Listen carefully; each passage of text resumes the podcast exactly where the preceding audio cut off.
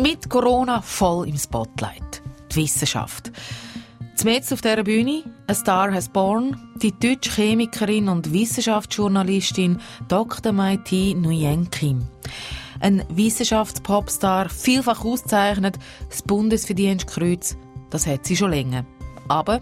Es ist auch sehr krass, wie wir oder auch Wissenschaftler äh, angefeindet werden. Wo man sagt, ey, hier, es ist hier überhaupt nichts Persönliches. Ich rede hier über Viren.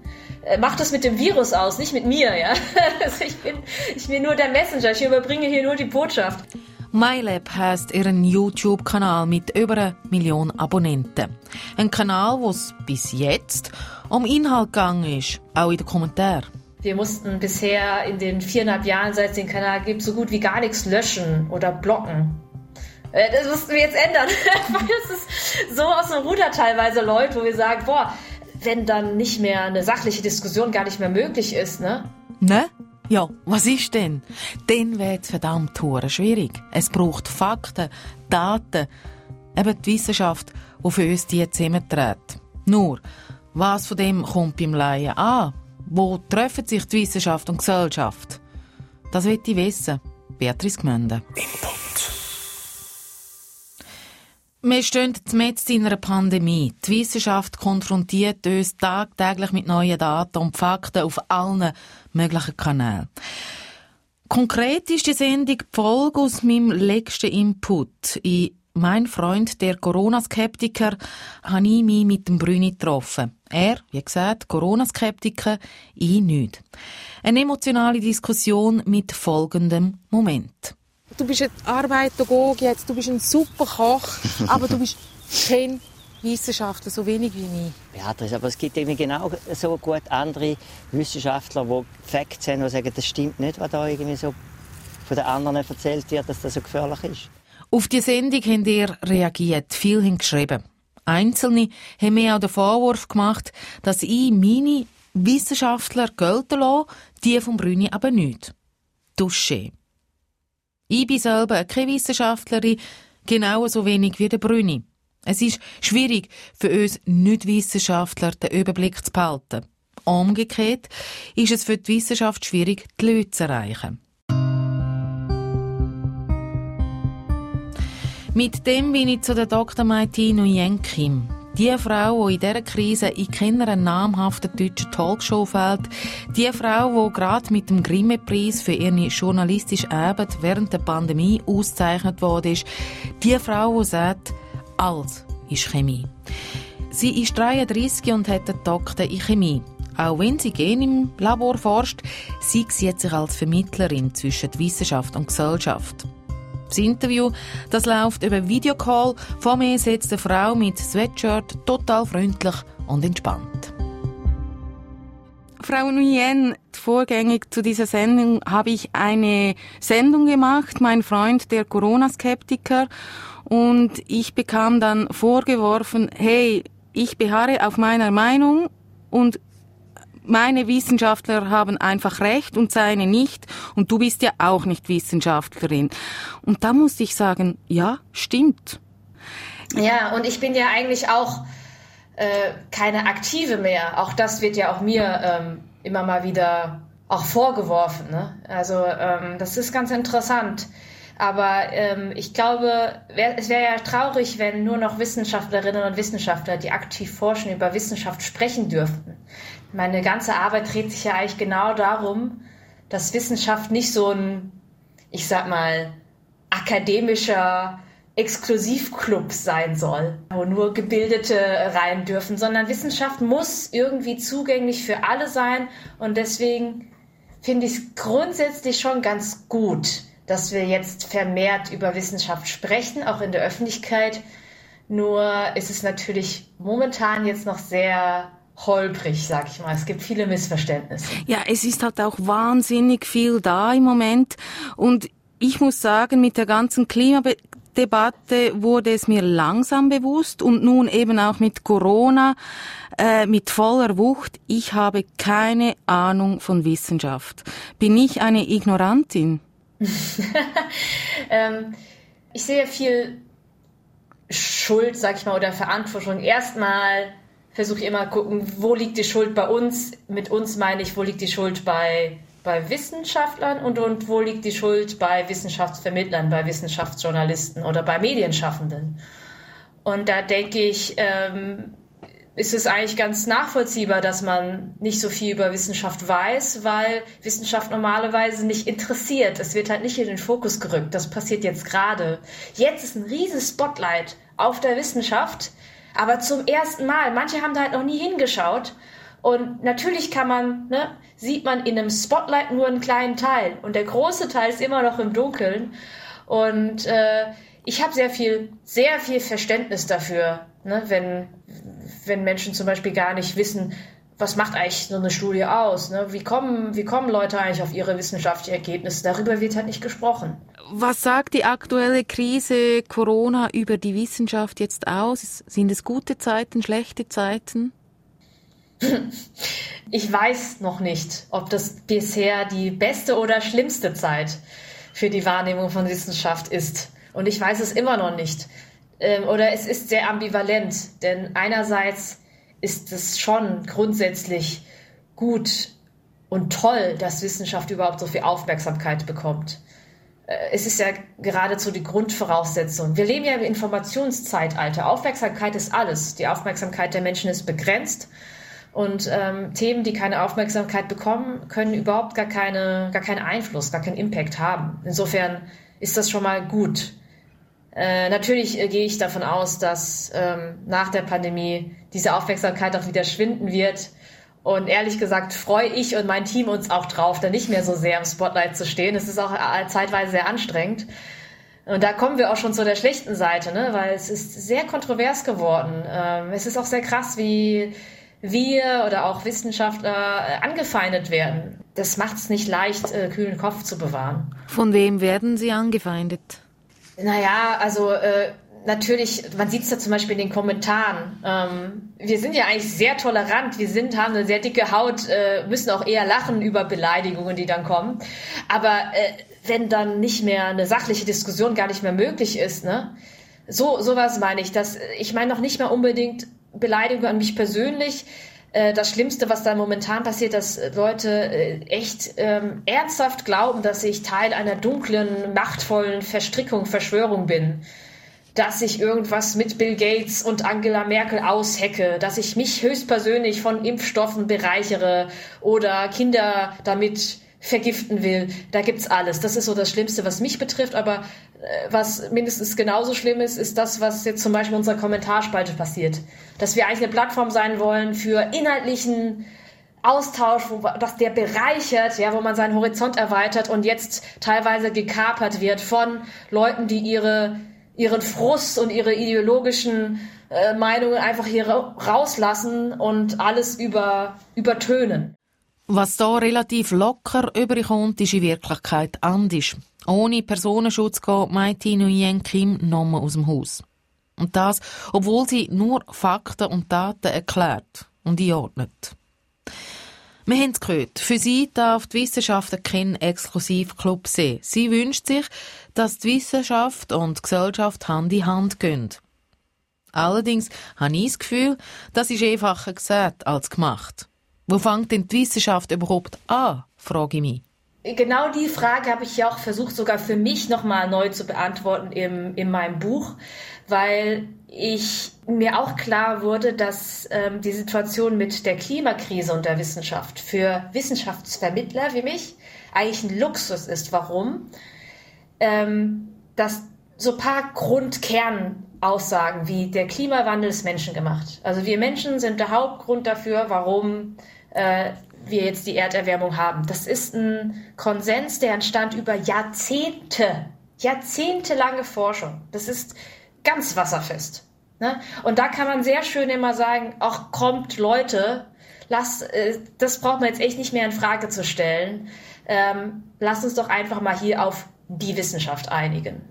Aber natürlich ist äh, die Wissenschaft äh, mal so, mal so. Das versuche ich eben in dem Buch auch klar zu machen. Ne?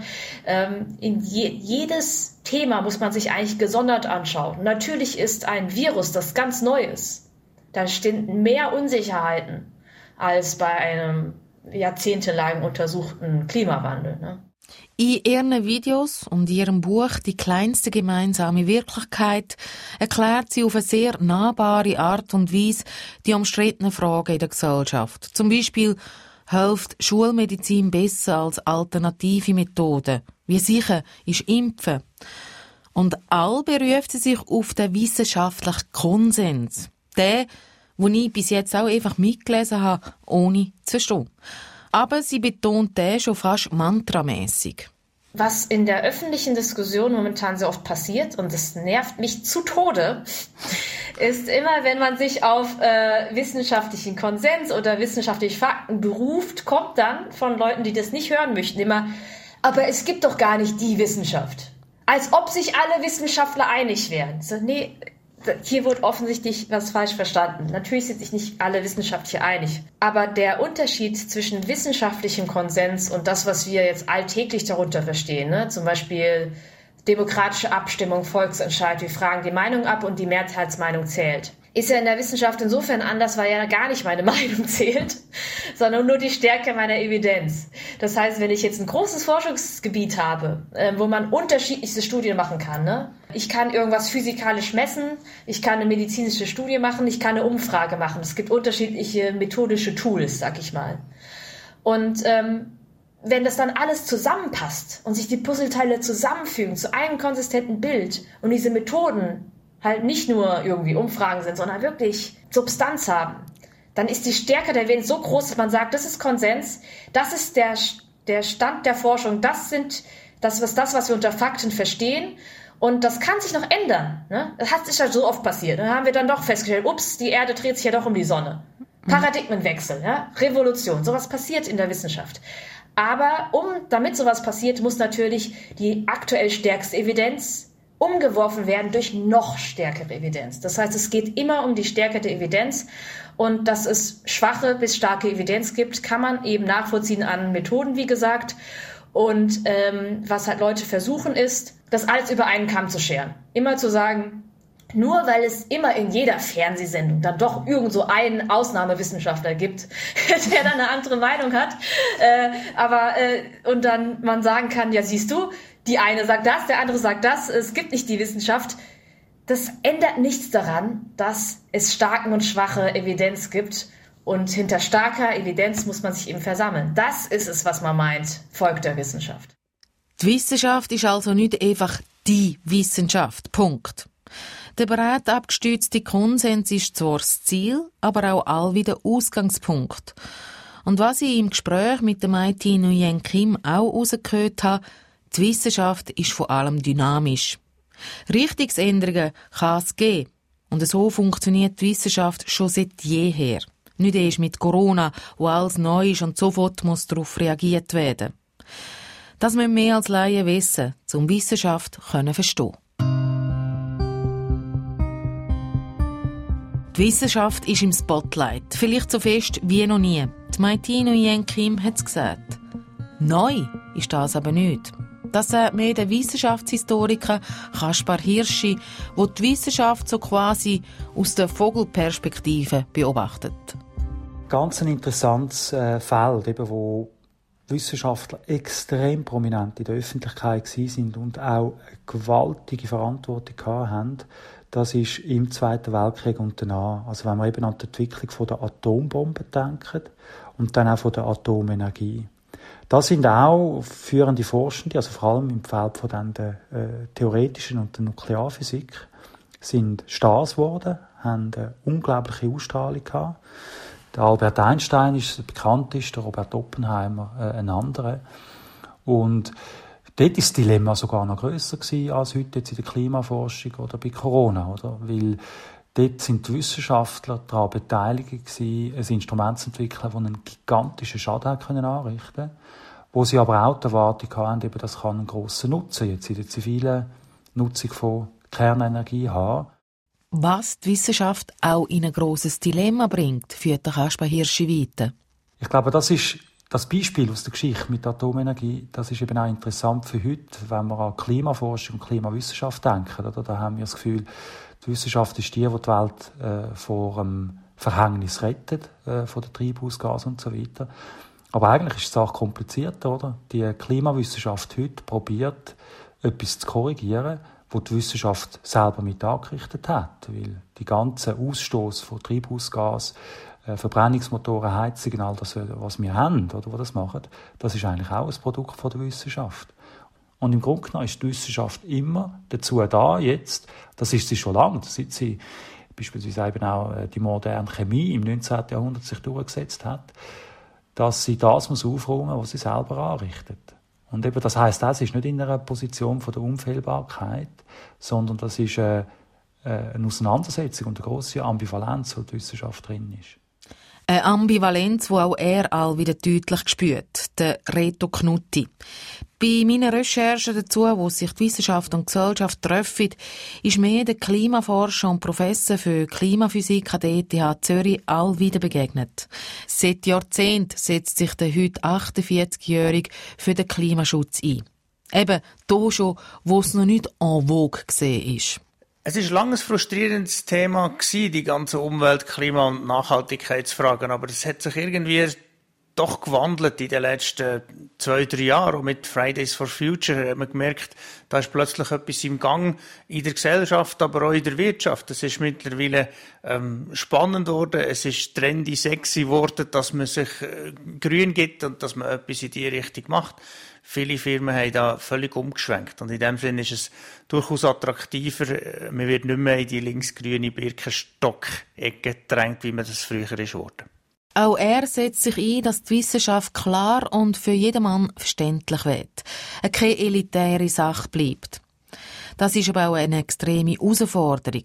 Forschen, Daten sammeln, verschiedene Methoden anwenden, um Erkenntnis zu bestärken oder eben über den Haufen zu werfen, das sei das eine, das sei ja der Job der Wissenschaft. Das andere sagt dann eben die Übersetzung von dem. Als in eine Geschichte in einen Zusammenhang bringen, verständlich machen, das brauche ich x Stunden. Laien wie ich sind für das dankbar. Schwierig bleibt aber trotzdem können abschätzen, welche Aussagen aus der Wissenschaft jetzt nebenswert sind oder nicht. Der Reto Knutti geht ihm recht. Es ist tatsächlich eine riesige Herausforderung, selbst für Leute, die in einem Gebiet arbeiten, herauszufinden, was stimmt und was stimmt nicht.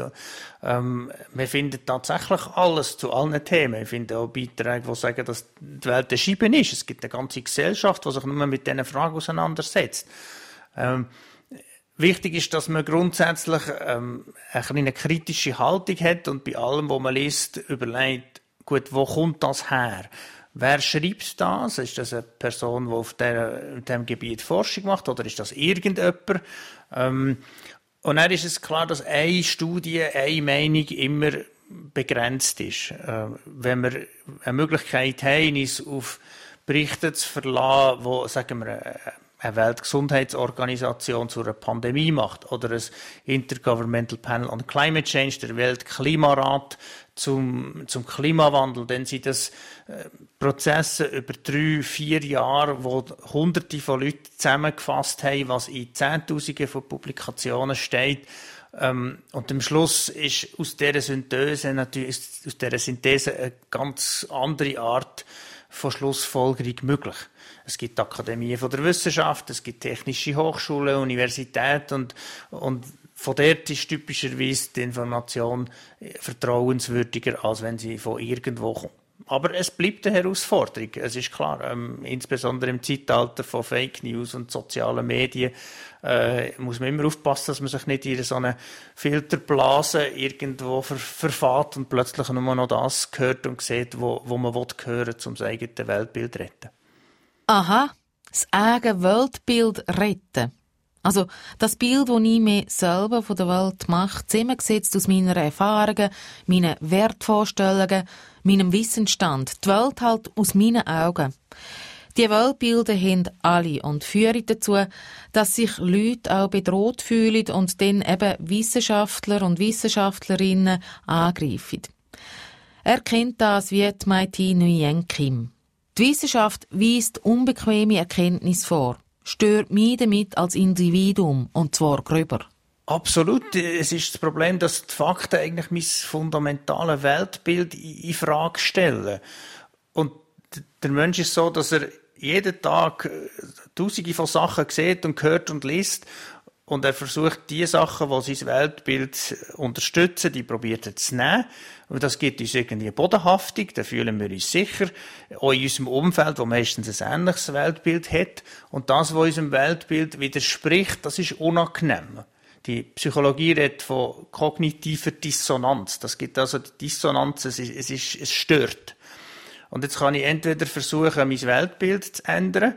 Und das ist aber schwierig, meistens, was die Leute machen, ist das Umgekehrte. Sie anfangen das abstreiten und dann redet die Klimaforschung schon seit Jahren von den, von den fünf Stufen von der Verneinung. Also die erste Stufe ist dagegen, es gibt's gar nicht. Die zweite Stufe wäre, ich bin nicht schuld. Die dritte Stufe ist, es ist nicht so schlimm. Die vierte Stufe ist, ja, aber es gibt noch anders und es ist zu teuer und der Nachbar ist noch schlimmer und was auch immer, also das Abwiegeln gegen andere Sachen. Und die fünfte Stufe wäre nachher, ähm, es ist eh schon zu spät, also lassen wir es doch. Und das ist, das ist so die natürliche Abfolge von Verneinungsmechanismen, wo, wo, wo der Mensch hat, oder weil er versucht, sein Weltbild zu retten, obwohl er eigentlich müsste sagen, Moment, vielleicht vielleicht bin ich falsch und ich müsste eigentlich mein Weltbild ein bisschen, ein bisschen ändern. Ja, Wer kennt die Sätze nicht? China ist noch viel schlimmer als mehr beim CO2-Ausstoß. Was bringt's, wenn ich allein aufs Auto verzichte? Oder eben, der Flüger fliegt ja auch ohne mich. Auf gut Deutsch, es menschelt. Aber die Wissenschaftler sind auch Menschen mit Weltbildern. Ja, aber, sagt Maiti Nguyen Kim, später. Bleiben wir noch kurz bei den Fakten. Die kann man nämlich diskutieren. Aber verhandelbar sind sie nicht. Das erklärt der Klimaforscher Reto Knutti in einem sehr schönen Bild. Der Manni Manter hat ein, ein Lied geschrieben vor 50 Jahren ungefähr äh, in der Eisenbahn, wo zwei sich gegenüber hocken im Zug. der eine hockt vorwärts und der andere hockt rückwärts und sie schauen raus und sie streiten sich, was sie was sie sehen. Weil der eine schaut vorwärts und sieht immer das, was kommt, und der andere sieht das, was schon war. Obwohl sie im gleichen Zug hocken und die gleiche Landschaft anschauen, sind sie, sind sie sich nicht einig. Weil sie eine unterschiedliche Perspektive haben. Das heißt, es gibt nicht zwei Wahrheiten, es gibt auch nicht verschiedene Fakten, sondern es, es gibt, es gibt Naturwissenschaft, aber das ist die Landschaft draussen, die ist so, wie sie ist. Aber man kann durchaus die Landschaft aus einer verschiedenen Sichtweise sehen. Also jemand kann sagen, ich sehe die äh, persönliche Sichtweise ökonomisch, es muss sich lohnen, ich will möglichst viel Geld verdienen und dann sieht die Person die Fakten in einem anderen Licht als jemand, der sagt, ich denke sehr äh, langfristig für die Gesellschaft und ich will vor allem für meine Kinder die 100 Jahre äh, das Beste rausholen, dann tue ich vielleicht andere Elemente von diesen Fakten hervorheben und sage, die sind mir wichtig. Am Schluss habe ich das Gefühl, kommen wir weiter, wenn wir, wenn wir aufeinander zugehen und einander zulassen, was denn die verschiedenen Sichtweisen sind. Also warum gewichten wir gewisse Elemente mehr als andere in der Interpretation? Der, der Diskurs ist häufig eben nicht ein Diskurs über die Fakten eigentlich, sondern der Diskurs über die Weltanschauungen, was man mit diesen Fakten macht. Jetzt stellt euch vor, jeder behauptet einfach, so wie er es sieht, es richtig und schon haben sie Krach. Sie geben einander mit Schirmen aufs Dach. Der Zug fährt. Und auch wenn der Kondukteur jetzt noch kommt, so geht er dem Sachverhalt nicht auf den Grund. Er sagt nur, was für eine Ortschaft jetzt kommt. Sie ist Rohrschach. Umgemünzt auf die Corona-Krise ist uns das einzelne Menschenleben wichtiger oder die Wirtschaft, was dann eben Ansichtssache ist. Die Wissenschaft, die sagt, wie es ist, lädt die Faktenlage auf den Tisch, was müsste gemacht werden, das. Das denn allerdings passt aber genau denn nicht unbedingt in mein Weltbild, wo ich mir doch so bequem eingerichtet habe. Da kollidiert die Wissenschaft mit der Gesellschaft.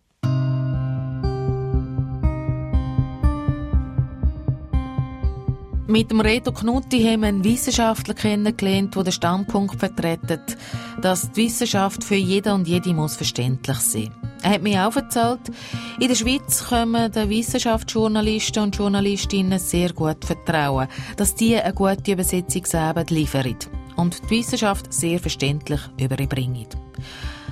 Was davon verstanden wird, das kann er nicht beurteilen. Die Maiti Nguyen Kim aber schon. Auf ihrem YouTube-Kanal ist sie tagtäglich mit x Leuten in Kontakt. Und sie, sie hat das falsche Vertrauen darauf, dass die Wissenschaft alle können verstehen Dieses Vertrauen kommt aus meiner Erfahrung durch meine Arbeit. Dieses Vertrauen hatte ich, als ich noch Chemikerin im Labor war, noch nicht. Mhm. Ich habe durch YouTube zum Beispiel äh, hat, sich mein Horizont wirklich geweitet über Nichtwissenschaftler. Ähm, zu, ne, ich habe zum Beispiel angefangen bei YouTube. Da hieß mein ähm, Kanal, der heißt ja jetzt MyLab, der hieß anfangs schön schlau und war konzeptionell ganz anders. Das waren ganz kurze Videos. Ich habe immer versucht, äh, maximal drei Minuten lang zu sein, weil ich damals noch dachte, man darf ja die Leute nicht überfordern mit mhm. Wissenschaft.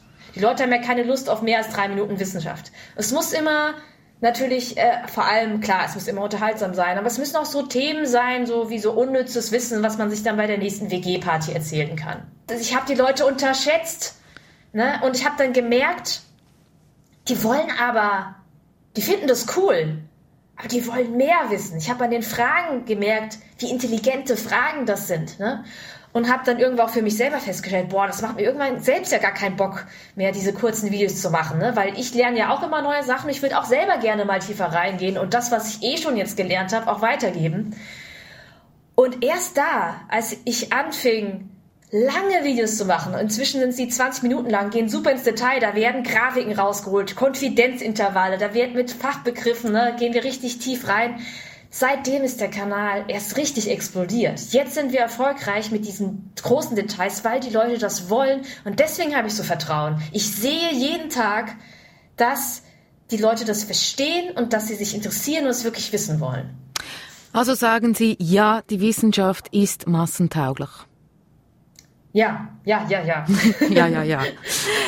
Ich habe letztens einen Text gelesen, NZZ Folio, ich weiß nicht, kennen Sie das? Äh, da ging es darum, wie wir unsere Meinung bilden. Und dort werden Studien zitiert. Ich habe die nicht nachgeprüft, aber was mich doch sehr nachdenklich stimmte, ich vertraue der NZZ einfach auch, ähm, dass die eigene Voreingenommenheit macht mich blind gegenüber Tatsachen. Also ich bleibe lieber bei meiner Meinung. Also Fakten dringen gar nicht zu den Menschen durch. Das muss sie doch frustrieren. Da ist was dran. Das ist psychologisch ähm, traurigerweise erstaunlich gut untersucht tatsächlich. So Sachen wie Confirmation Bias, was so viel heißt ist, wenn ich einmal von was überzeugt bin, schaue ich sehr selektiv nach Bestätigung für diese Überzeugung und alles, was dagegen spricht, das blende ich ganz gerne aus. Das ist was sehr Menschliches und ähm, ich denke, da ist niemand davor gefeit. Viele Wissenschaftsmethoden wurden ja erst entwickelt und eingeführt, weil man weiß, weil man sich dessen bewusst ist. Ich weiß als Wissenschaftler, ich kann mir selbst gar nicht vertrauen. Ne? Äh, und deswegen muss ich mir jetzt irgendwas ausdenken. Ähm, vorhin fiel das Wort Doppelblindstudie. Das Wort blind bedeutet, dass ich, ähm, ne, wenn ich jetzt äh, einen Impfstoff gegen ein Placebo teste, dass die, die Testpersonen nicht wissen, was sie bekommen. Das ist eine, damit sie sich auch nichts einbilden können, zum Beispiel an Nebenwirkungen oder so. Aber selbst die Wissenschaftler, die die Studie durchführen, die wissen nicht, wer wirklich geimpft wurde und wer nicht. Die müssen das blind auswerten und erst wenn alles fertig ist, wird die Verblindung gelüftet. Da drin steckt, in dieser Methode steckt, dass man sich selber nicht traut. Dass wenn man zum Beispiel gerne, natürlich wünscht man sich, dass der Impfstoff wirkt. Und es allein dieser Wunsch. Das muss nicht bewusste Fälsch äh, Täuschung sein. Das kann auch unbewusst einen so beeinflussen, dass man die Daten, ne, Zahlen, wo man denkt, Zahlen lügen nicht, dass man die so interpretiert, dass es dann doch verzerrt wird. Und das sind einfach Sachen, wo man sagen kann, ja, wir haben diese Sachen, aber wir haben auch Korrekturmechanismen in der Wissenschaft. Und natürlich auch ich, ne, in, in der Doktorarbeit, das Beste, was ich in der Doktorarbeit gelernt habe, war Demut. Weil, wenn man einfach am eigenen Leib spürt, dass man sich immer wieder irrt, und das ist, es hat auch was, eine besondere Qualität, wenn ich nicht mir jemand sagt, du hast dich geirrt, sondern wenn dir Daten sagen, du hast dich geirrt. Wenn du, wenn dir Daten ins Gesicht sagen, das war Quatsch, deine Hypothese. Und das hat, das erlebt jeder, der forscht. Und das ist auch nochmal was, war ein gutes Learning für mich, wo ich auch mir selber, es mir leichter fällt, mich selbstkritisch zu hinterfragen. Aber es ist auch frustrierend manchmal, nicht? Total. Also ist man, man, man braucht eine hohe Frustrationsgrenze, um selber in der Forschung zu arbeiten. Definitiv, ja. Rettet die Wissenschaft die Welt? Also sie ist ja sozusagen aus den Fugen. Wir haben den Klimawandel, also fünf nach zwölf. Ähm, Corona wütet. Ist die Wissenschaft die Retterin? Ähm, ja, aber nicht alleine. Ohne Wissenschaft wird es nicht gehen. Auch also ohne Wissenschaft, ohne den Impfstoff ständen wir jetzt ziemlich blöd da. Ohne Innovation ähm, für die Energiewende werden wir auch den Klimawandel nicht schaffen. Ähm, aber man darf sich äh, da nichts vormachen oder sich darauf verlassen, dass das dann alles ist, dass man sich zurücklegen kann und selber nichts mehr machen kann. Wir haben jetzt in der Pandemie gemerkt, wir konnten nicht, leider nicht nur auf den Impfstoff warten, sondern mussten auch selber uns einschränken. Und ähm, Wissenschaft ist natürlich sehr begrenzt. Am Ende ist, ist das Wissenschaft gibt uns nur Tools, also Werkzeuge an die Hand. Doch wie wir sie einsetzen und ob der Einsatz gut oder schlecht ist für uns, für die Menschheit, für die Natur, das ist, das sind gesellschaftliche, ethische, moralische Fragen. Darauf kommt es am Ende an.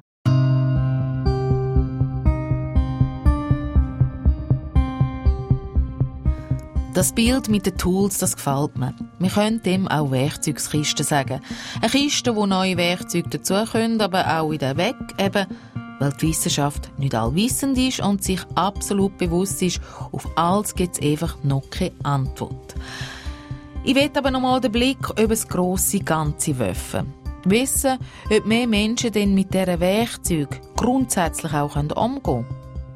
Grundsätzlich schon, sagt der Wissenschaftshistoriker Kasper Hirschi. Würden wir uns selber nicht im Weg stehen. Ich glaube, der Klimawandel ist das beste Beispiel dafür, dass die meisten Leute in der Politik und in der Gesellschaft das Problem durchaus erkennen. Die, die sagen, eben, äh, es ist überhaupt kein Problem oder es existiert nicht, das ist eine winzige Minderheit. Und doch hat man ganz, ganz wenig dagegen gemacht. Und ich glaube, da leugnet mir die Bedrohung auf einer ganz anderen Ebene, und zwar im täglichen Handeln. Wir sind uns bewusst, dass es eine Bedrohung ist, aber wenn es dann um die Frage geht, wenn wir jetzt ähm, in Malediven in die Ferien und dort zwei schöne Wochen geniessen oder bleiben wir am Zürichsee, dass man in dem Moment dann Prioritätensetzung, obwohl man alles genau weiß, so macht, dass eben das Exotische, dass es weiter weg ist, wo nicht einmal so viel kostet mit dem Flug, dass man dann doch das wählt, wie man sagt, ja, wenn ich selber nur mache, dann ist es ja noch nicht viel, oder? Und ich glaube, dort äh, ist das grosse Problem vom Wissen bis zum Handeln ist es immer ein riesenlanger Weg und vor allem ist es eine sehr komplexe äh, Art dann von Umsetzung, wenn man in allen kleinen Tätigkeiten, die man hat, dann eben muss konsequent das, was die grosse Gefahr ist, oben stellen. Das war in der Pandemie viel einfacher gewesen, wie wir uns dort all sofort bedroht gefühlt haben, oder dass die Leute dann das priorisiert haben, zumindest in einer ersten Phase. Gut, mit dem können wir arbeiten. Der Kasper Hirschi wird mit dem auch nicht sagen, mehr als Gesellschaft wehret uns gegen Fakten, Daten und neue Erkenntnisse. Im Gegenteil. Da bin ich sehr zuversichtlich. Äh, wir haben jetzt eben eine lange Erfahrung äh, im Austausch von ja, wissenschaftlicher Forschung und menschlicher Gesellschaft.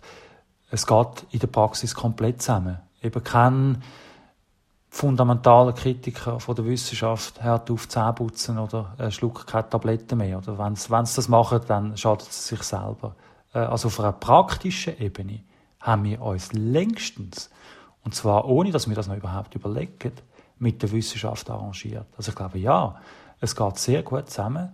Aber es ist eben natürlich auch so, dass wenn neue Erkenntnisse kommen und wenn äh, Forschung Probleme aufzeigt, wo frühere Forschung mit erzeugt hat, äh, dann bedeutet das natürlich auch Einschränkungen oder es bedeutet Angst für, für viele Leute. Und äh, da gibt es natürlich eben auch Irritationen oder bis zur fundamentalen Kritik. Aber wie gesagt, das ist nichts Neues und damit haben eigentlich moderne Gesellschaften immer können äh, umgehen. Und eben dort bin ich sehr, sehr zuversichtlich und ich glaube auch nicht eben, dass man aufgrund jetzt von Internetphänomenen oder wo sich so Skeptiker und äh, Fundamentalisten besser können miteinander verbinden dass man äh, das Gefühl hat, eben, da ändere sich etwas grundsätzlich und die Wissenschaft ist heute viel schwieriger als früher. Ich glaube nicht, dass das der Fall ist. Und die Wissenschaft ist nicht starr, sie ist nicht statisch.